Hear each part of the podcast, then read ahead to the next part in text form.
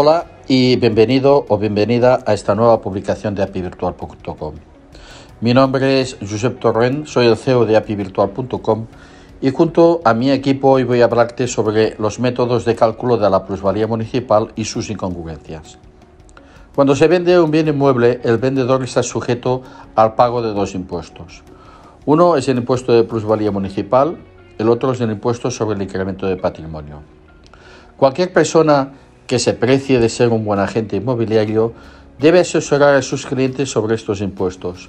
Por lo habitual es que sean desconocedores que tienen que pagarlos o bien si lo saben desconocen qué importe deberán pagar por cada uno de ellos. Aunque en un anterior podcast ya te hablé de la plusvalía municipal, hoy quiero volver a hablarte de este impuesto. Se trata de un impuesto que se liquida al ayuntamiento del municipio donde se encuentra situado el bien inmueble que se transmite. Cuando leemos el nombre correcto de este impuesto, es decir, impuesto sobre el incremento del valor de los terrenos de naturaleza urbana, entendemos que es un impuesto cuando menos muy peculiar, pues teóricamente se calcula sobre el incremento del valor catastral que ha tenido el suelo que repercute sobre un bien inmueble considerado urbano. O, solo, o sea, solo se aplica sobre suelo urbano, pero nunca sobre suelo rústico. Pero el caso es que a raíz de la sentencia del Tribunal Constitucional de fecha 26 de octubre del año 2021, el Ministerio de Hacienda tuvo que improvisar un nuevo método de cálculo, de manera que el 9 de noviembre del mismo año, es decir, solo 13 días después, entró en vigor la nueva regulación según lo previsto en el Real Decreto Ley 26-2021. He dicho improvisar y he dicho bien, pues efectivamente improvisaron totalmente a fin de salir del paso y conseguir que los ayuntamientos continuaran cobrando un impuesto vital para el sostenimiento de sus presupuestos municipales.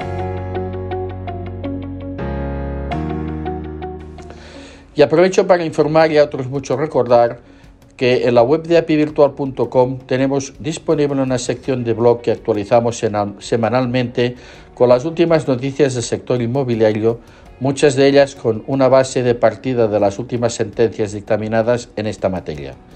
En ellas, nuestra responsable del departamento jurídico, Irene Delgado, analiza el impacto que tiene para todos los inmobiliarios y particulares en este ámbito. Recuerda apivirtual.com barra blog y también puedes suscribirte a la newsletter que tenemos disponible para que todo llegue directamente a tu correo.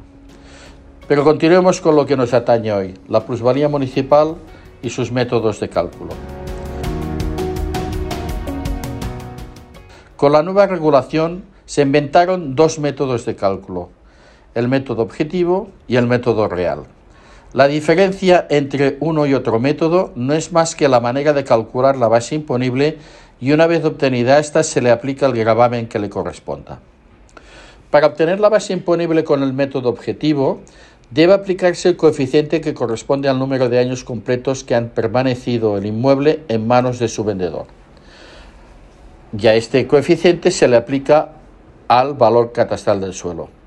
Estos coeficientes son los que se aprobaron en el Real Decreto Ley 26-2021 y que han sido parcialmente modificados con la aprobación de los presupuestos generales del Estado para el año 2023.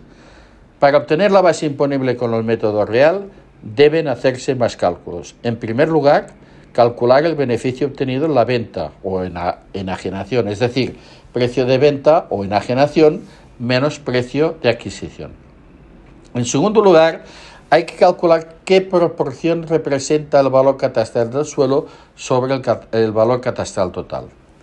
Una vez sabemos que el beneficio es, por ejemplo, 100.000 euros y sabemos que el valor catastral del suelo representa, por ejemplo, el 30% del valor catastral total, para obtener la base imponible se aplica el porcentaje sobre el beneficio, es decir, utilizando los dos ejemplos que he dicho, se calcula el 30% sobre 100.000 y el resultado, dicho, de otra manera, la base imponible es 30.000.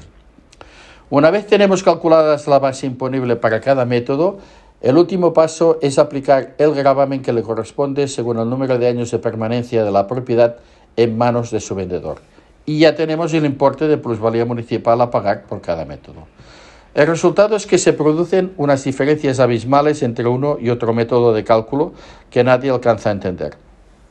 Son muchos los agentes inmobiliarios que me preguntan cómo puede producirse estas, estas diferencias tan grandes.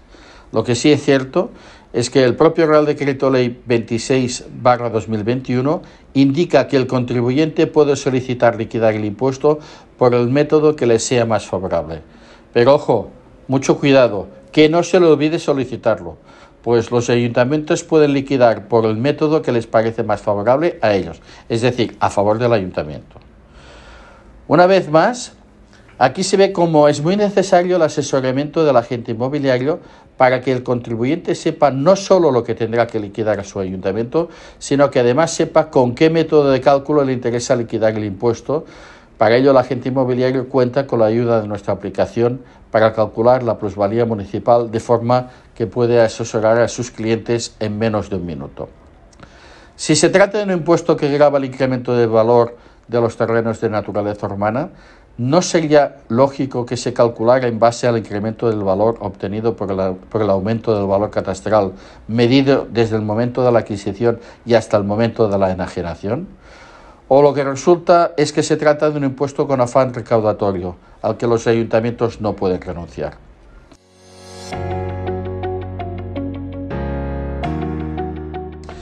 Y hemos llegado al final de esta píldora inmobiliaria Esperamos que te haya sido de utilidad y te agradecemos tu tiempo. Ya estés trabajando, descansando, conduciendo, de camino a una visita o eh, de camino a cualquiera de tus actividades. Ya sabes que puedes llevarnos contigo y seguir aprendiendo. Nosotros seguiremos aquí para darte más contenido de gestión, marketing, aspectos jurídicos, todo ello en el ámbito inmobiliario. Hasta muy pronto. Adiós.